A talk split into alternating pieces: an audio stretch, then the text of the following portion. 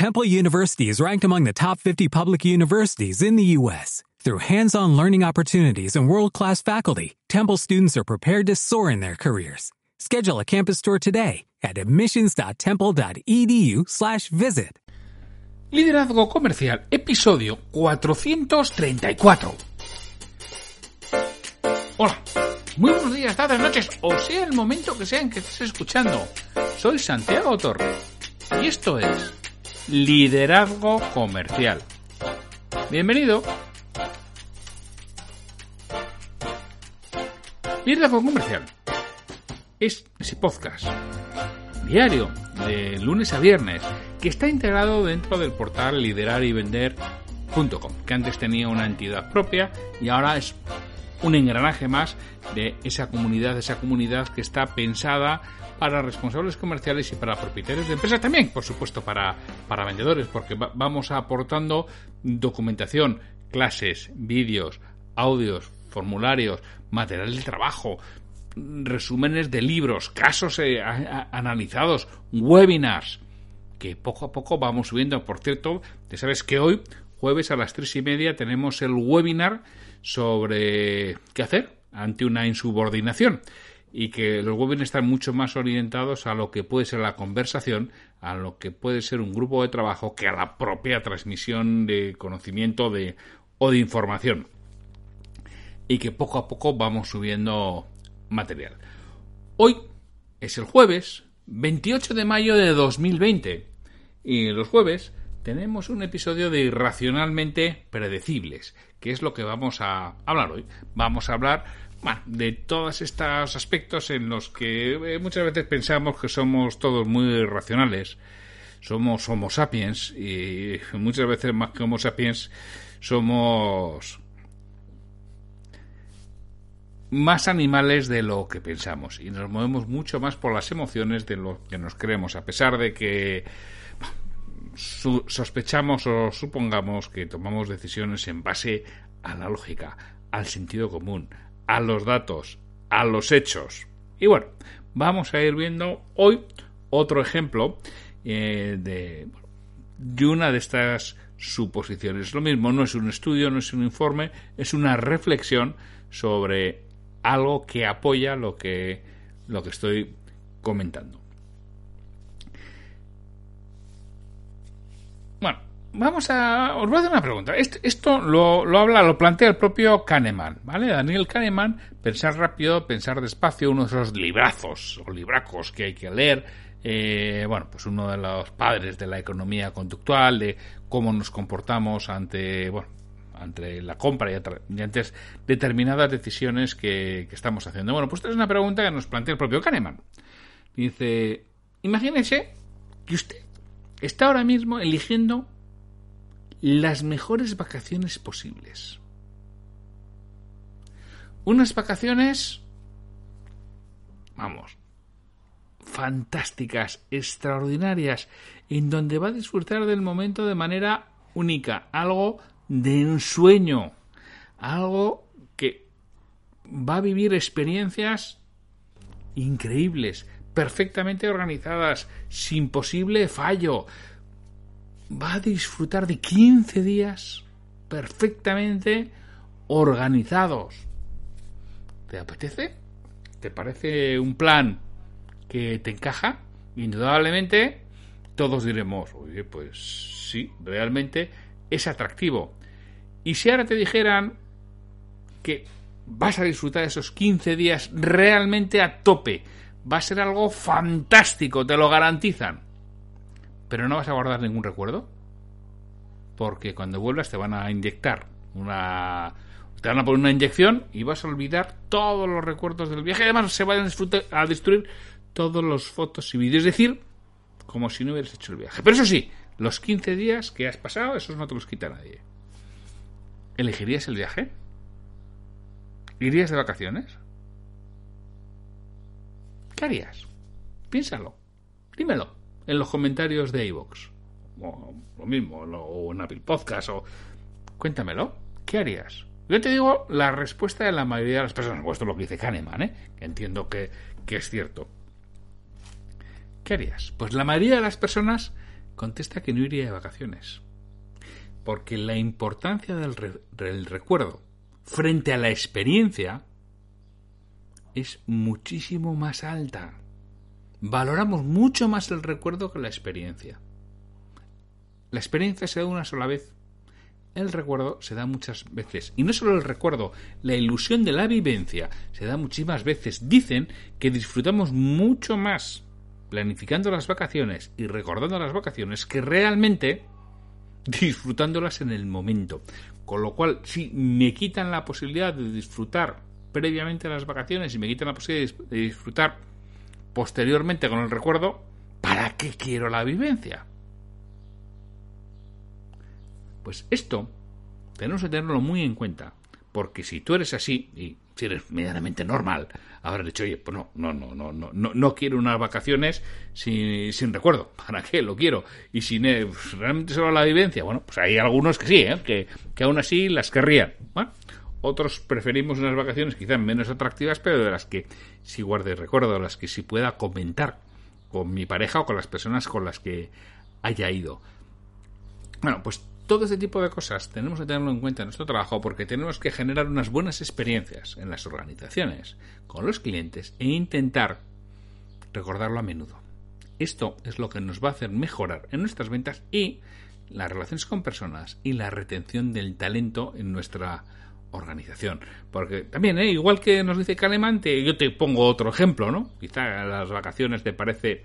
¿Irías a un restaurante a disfrutar de una velada si no guardas el recuerdo? Ya te anticipo que no. ¿Qué sucedería? Consumiríamos menos y transformaríamos un disfrute sensorial en algo que no me apetece. Es decir, a mí es que no me apetecería realmente. Dice, no, no, vas a ir a un restaurante fantástico, pero luego no te vas a acordar. Pues es primero, ni me ilusiona el ir a ese restaurante fantástico ya de entrada si luego no voy a poder guardar el, recuerdo, ¿no? Lo del carpe, diem, vive el momento, la expresión latina, no, no, está muy bien, pero siempre y cuando podamos evocarlo en nuestros recuerdos, si no guardo la posibilidad de evocación, ¿para qué quiero vivir el momento? Hoy en día creo que cada vez más claro que las nuevas generaciones prefieren invertir en experiencias que en bienes y tenemos que adaptarnos a las circunstancias nuestras generaciones, bueno, yo soy nacido en los primeros, en los primeros, eh, principio de los 60 y por supuesto las generaciones anteriores, preferían invertir en bienes que en experiencias. Hoy en día es al revés. La gente quiere vivir la experiencia, quiere poderla contar, quiere poderla recordar, quiere poderla evocar, quiere poder volver a vivirlo en el recuerdo otra vez esa experiencia que tuvo. Y cada vez esto es más fuerte. Yo hago formación presencial en abierto en ciclos de seis jornadas, que son seis jornadas, son una cada, bueno, no son una cada dos semanas, es dos semanas en el mismo día suelen ser los jueves, hay formación, dejamos dos semanas, otras dos semanas de formación, otras dos semanas para que se vaya implementando, ¿no? Pero bueno, son seis jornadas y esto lo hago dos veces al año. ¿Sabéis qué es lo más valorado en las encuestas finales? O de lo más valorado, no más valorado, pero que está arriba las encuestas finales en preguntas abiertas, ¿eh? No en preguntas cerradas. Ya sabéis, la pregunta la, pregunta cerrada en las encuestas o los cuestionarios de evaluación son aquellas en las que propongo alternativas. Es decir, te digo A, B, C, D, E. Las preguntas abiertas son aquellas que las dejo a tu libre elección. ¿no? Pues esto habitualmente va en las encuestas abiertas. Pues mira, de las cosas que siempre están y siempre aparecen, y además de forma espontánea, no sugerida, que tenéis otra forma de ver las preguntas, espontáneas o sugeridas, es convivir esas jornadas con otras personas y poder ir a comer con ellos. Ahora, para, bueno, una que no ha podido ser porque iba a empezar el 26 de marzo y acababa en junio la, formación, ese, proceso formativo, pero bueno, por las circunstancias del confinamiento ya podéis suponer que no se ha podido llevar a cabo. Una de las preguntas, porque me la habían planteado varias personas, era llevar la formación de a medias jornadas. En vez de llevar la jornada completa, como uno decía, una jornada completa es duro, ¿por qué no hacemos medias jornadas? Que así nos da también tiempo a trabajar a las tardes y, bueno, y, lo había planteado y lo había preguntado. Y quien decía que no es, es que no voy a tener las comidas, no vamos a tener esas comidas y para mí aporta mucho. Eso era el motivo fundamental para decir que no. El no poder tener esa experiencia con los demás. ¿Y sabéis que me piden muchos de los asistentes?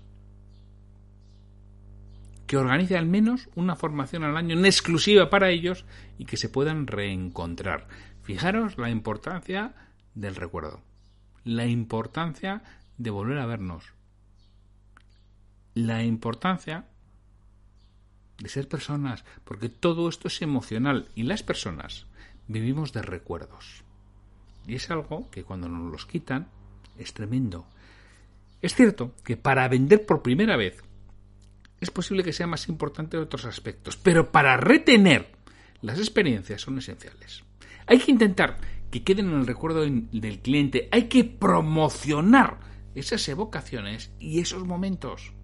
También es muy importante la retención de talento en las organizaciones. Mira, las empresas grandes esto lo tienen muy claro y crean ese tipo de experiencias. Muchas veces vemos que organizan eventos que desde fuera parecen un fasto superfluo y eliminable, pero que a medio y largo plazo son muy rentables. ¿Por qué creéis que se organizan bueno, muchas veces esas comidas de Navidad o esos eventos especiales de que cumplimos 10, 15 o 35 años y medio que organizan este, este tipo de compañías? Porque saben de la importancia que esto genera. Yo puedo poner un ejemplo real, ¿eh? y es posible que lo haya puesto en alguna AC. Si lo he puesto en alguna AC que lo habéis oído, pues, pues ya lo siento. Pues, mira, yo me acuerdo mi abuelo, hace muchos años, me murió en el año 86. Eh, mi abuelo alguna vez que le decía, abuelo, que esto ya no lo has contado. Decía, pues te aguantas pues te lo voy a volver a contar. Bueno, pues si os lo he contado en la AC, os aguantáis porque lo voy a volver a contar. Vale, en, en la empresa para la que yo trabajaba había muchísimas reuniones, muchísimos eventos de, reuniones de todo tipo, ¿no? La red comercial, por supuesto, eh, los managing directos, por supuesto, y había muchos también de directores financieros, bueno, de todo tipo a nivel de la, de la organización. A veces decíamos, la verdad es que esto es una pasta. No sé si tiene mucho sentido eh, todo ese dinero, ¿no? Pero curiosamente, yo, que era director financiero en aquel entonces, solucionaba muchísimos problemas a la red comercial a pesar de ser el director financiero. ¿Por qué? Porque, bueno, pues yo soy una persona sociable por naturaleza. Ya sabes que el, el, hombre es un animal sociable por naturaleza y yo pues debo ser muy hombre y muy animal y soy muy sociable por, por naturaleza. Entonces, claro, yo siempre que iba a esas reuniones, pues hombre, aprovechaba. Yo entonces, en aquel entonces practicaba deporte, corría, siempre aprovechaba para salir a correr con unas personas, con otras tomando cerveza. O sea, yo, yo hacía todo. Lo mismo salía a correr que me inflaba cerveza. Pues bueno, pues uno tiene la ventaja de la polivalencia y multifunción. Entonces, bueno, yo hacía amigos en todos los lados. Y es muy difícil que alguien con el que has tomado una cerveza, alguien con el que has salido a correr y has estado conversando, no te eche una mano si se lo pides. Entonces había problemas comerciales, porque muchos de los problemas comerciales que teníamos, sobre todo de, de, fuera, tenías que pedir sopitas y tenías que pedir ayuda a Product Manager, tenías que pedir a veces que te anticiparan algunos pedidos que con Alemania con Canadá, y bueno, ya ni te cuento con Japón, si tenías que anticipar un pedido, bueno, aquello era algo imposible. Bueno, pues nadie lo conseguía y resultaba que yo lo conseguía. ¿Cómo? Bueno, pues moviendo hilos por otro lado y hablando con el director financiero con el que tenía una buena relación. Decía, oye, a ver si me puedes mover esto. Y al final, la mayoría de las veces te decía, mira, lo vamos a hacer, o contacta con no sé quién, mándale no sé qué y dile esto, y te lo vamos a, intentar mover. Y me decían, macho, pero tú cómo lo consigues? ¿A quién sobornas? Y dices, bueno, si no es cuestión de sobornar, es cuestión de eso, de, del recuerdo. Y yo, bueno, pues yo ahí estaba de toro financiero, porque yo soy vendedor, y he sido vendedor siempre, y eso, pues sí, sí es cierto que tengo una cierta habilidad innata, seguramente para ello, ¿no? Pero siempre, cuando yo llamaba a un director financiero, yo cogía el teléfono y llamaba al director financiero al alemán, le llamaba varias veces, al a, la canadiense, a la chica Julie, también le, varias veces se lo tuve que pedir. Bueno, al japonés, que no coña, que se llamaba así, Takashi Tesuda. ¿Qué, qué, qué le vamos a hacer? Pues era así su nombre, cuando llamas el Takashi Tesuda, que era el, japonés, pero hablaba español. Había vivido el tío 15 o 20 años en las Islas Canarias. Iba, había vuelto a Japón llorando. Eh, de, de, de las Canarias y hablaba español. Con lo cual encima lo tenía mucho más sencillo. Pero mi conversación siempre empezaba con un recuerdo de una vivencia común. Y eso hacía que me ganara la disposición a ayudar. Seguramente no lo hacía conscientemente, hoy en día sí lo haría conscientemente. Entonces yo seguramente esto no lo sabía y es algo, por eso digo que es algo seguramente natural, porque es mi, forma de ser. Yo llamaba y bueno, pues eh, por ejemplo con el director financiero alemán salía a correr habitualmente. Este también, este también era polivalente, ¿eh? también era los que luego se, se apuntaba a las cervezas. Pero yo con el director financiero alemán eh, salía a correr, entonces tenía buenos recuerdos de, salir a correr y siempre empezaba con un recuerdo de ese estilo, con otros pues un recuerdo de cualquier vivencia que hubiéramos podido tener. Entonces es muy difícil que te digan que no te echaré una mano, porque le estás recordando momentos que ha vivido juntos que son agradables. Hombre, claro, no le vamos a recordar los malos, ¿no? Y son momentos que son agradables y hace que los tengas de tu lado. Entonces, esto mismo debes hacer tú en las ocasiones especiales o esenciales con un cliente o con un colaborador que para ti sea muy importante. Refuerza vínculos y ayuda muchísimo. Eso ayuda en los momentos delicados. Y les va a ver, ¿eh? tanto con tus colaboradores como con tus clientes. Todo esto es complejo con los sustituyen en una máquina. No creo que en un futuro cercano la tecnología vaya a reemplazar a los comerciales, pero sí creo que los comerciales que no entiendan la tecnología van a ser sobrepasados por los que lo hagan, sobre todo si además entienden el concepto emocional de las ventas. Solamente en poder disfrutar de un producto o servicio ya nos da mayores probabilidades de venderlo. Tenemos que diseñar procesos de ventas y presentaciones de productos que hagan vivir al cliente la experiencia propia, la experiencia previa, que le hagan visualizar lo que va a tener. No es sencillo, ¿eh? Pero si lo conseguimos, ganamos muchos puntos para cerrar la venta. Y claro, si tú no te dedicas a la parte técnica, si tú no te dedicas a la parte operativa, no te dedicas a la parte eh, del día a día, ¿a qué te tienes que dedicar? tú, como responsable comercial, como propietario de empresa, una de las funciones es que estos procesos de venta y presentaciones de productos estén diseñados de forma que lleven al recuerdo, que lleven a hacerle vivir de manera previa la compra al cliente, el disfrute del producto o del servicio al cliente, porque tenemos que unirnos emocionalmente al cliente o al compañero de trabajo, ¿eh? me da igual e intentar evocar un recuerdo positivo el mayor número de veces posible. Somos humanos y esto es lo que nos distingue de las máquinas. Al menos hoy en día. ¿eh? Aprovecha tu humanidad y conecta con el resto. No pienses en la venta como una transacción racional, sino como una relación emocional. Y te aseguro que a medio plazo te van a ir mucho mejor las cosas. Resumiendo, que me he ido enrollando con, con todo esto. ¿Contratarías unas vacaciones o una comida en un restaurante si no guardarás recuerdos? No, ¿verdad? Pues piensa en ello. Cada vez que hagas una visita a un cliente que ya tengas y refuerza esos buenos momentos que has vivido. Te va a ayudar a fidelizarlo. Te lo aseguro. Bueno, pues oye, ya solo me queda... Bueno, solo me queda deciros, por cierto, ya os lo comento aquí, eh, hay fecha para el Sales Summit, la, ya sabes, el Sales Summit presencial, que, bueno, eh, lo han sacado hoy, precisamente eh, he recibido la comunicación de EDVE, Escuela de, Escuela de Ventas.org, que va a ser el 22 de abril del 2021, va a asistir como ponente especial Daniel Goleman que creo que merece la pena. Y además, bueno, para los que asistieron a, al, a, los webinars solidarios han lanzado una oferta desde Escuela de Ventas para el Sales Summit. Y va a haber ponentes, pues eso, pues Daniel Goleman, ni más ni menos. Va a estar, está anunciado Néstor Remocha, está anunciado Mónica Mendoza, está anunciado Oscar Macías, está anunciado Agustín Nuño y está anunciado Santiago Torre. Y bueno, pues será un auténtico gusto también el poder que veros allí y que asistáis a, sobre todo, a ver y a escuchar al impresionante Daniel Goleman, que merecerá la pena. Pues sin mucho más que agradeceros el que estéis aquí, el que apoyéis Liderazgo Comercial y patrocinéis y os suscribáis al portal liderar y vender.com. Y mañana es viernes, por fin es viernes, y tendremos un comentario o cita contada, comentada y explicada por lo que yo entiendo que es. Pues sin mucho más, hasta mañana.